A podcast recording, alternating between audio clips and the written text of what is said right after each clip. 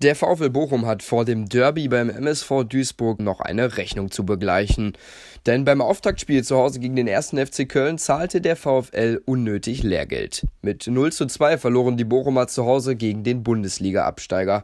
Der Auftritt vielversprechend, die Chancenverwertung aber mangelhaft. Teuter Manuel Riemann hat sich über den Spielverlauf mächtig aufgeregt. Ärgern, ärgern, ärgern. Ich weiß nicht, wie man davon ärgern sprechen kann. Ich finde es einfach ein bisschen schade, dass wir einfach heute nicht das Spielglück hatten. Weil bei allen entscheidenden Aktionen war das Glück einfach auf der Kölner Seite in meiner Meinung.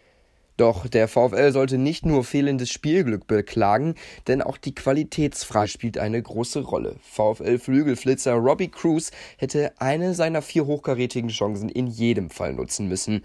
Von Topstürmer Lukas Hinterseher war viel zu wenig zu sehen. Und Sidney Sam bleibt weiterhin ein ungelöstes Rätsel beim VfL.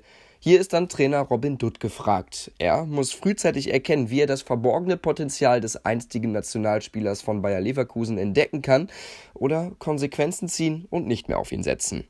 Die Ausgangslage vor dem heißen Derby beim MSV Duisburg ist genauso wie vor einem Jahr.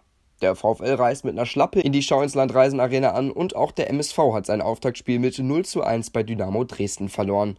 Auch hier war die Leistung durchaus in Ordnung, zum mehr hat es allerdings auch nicht gereicht.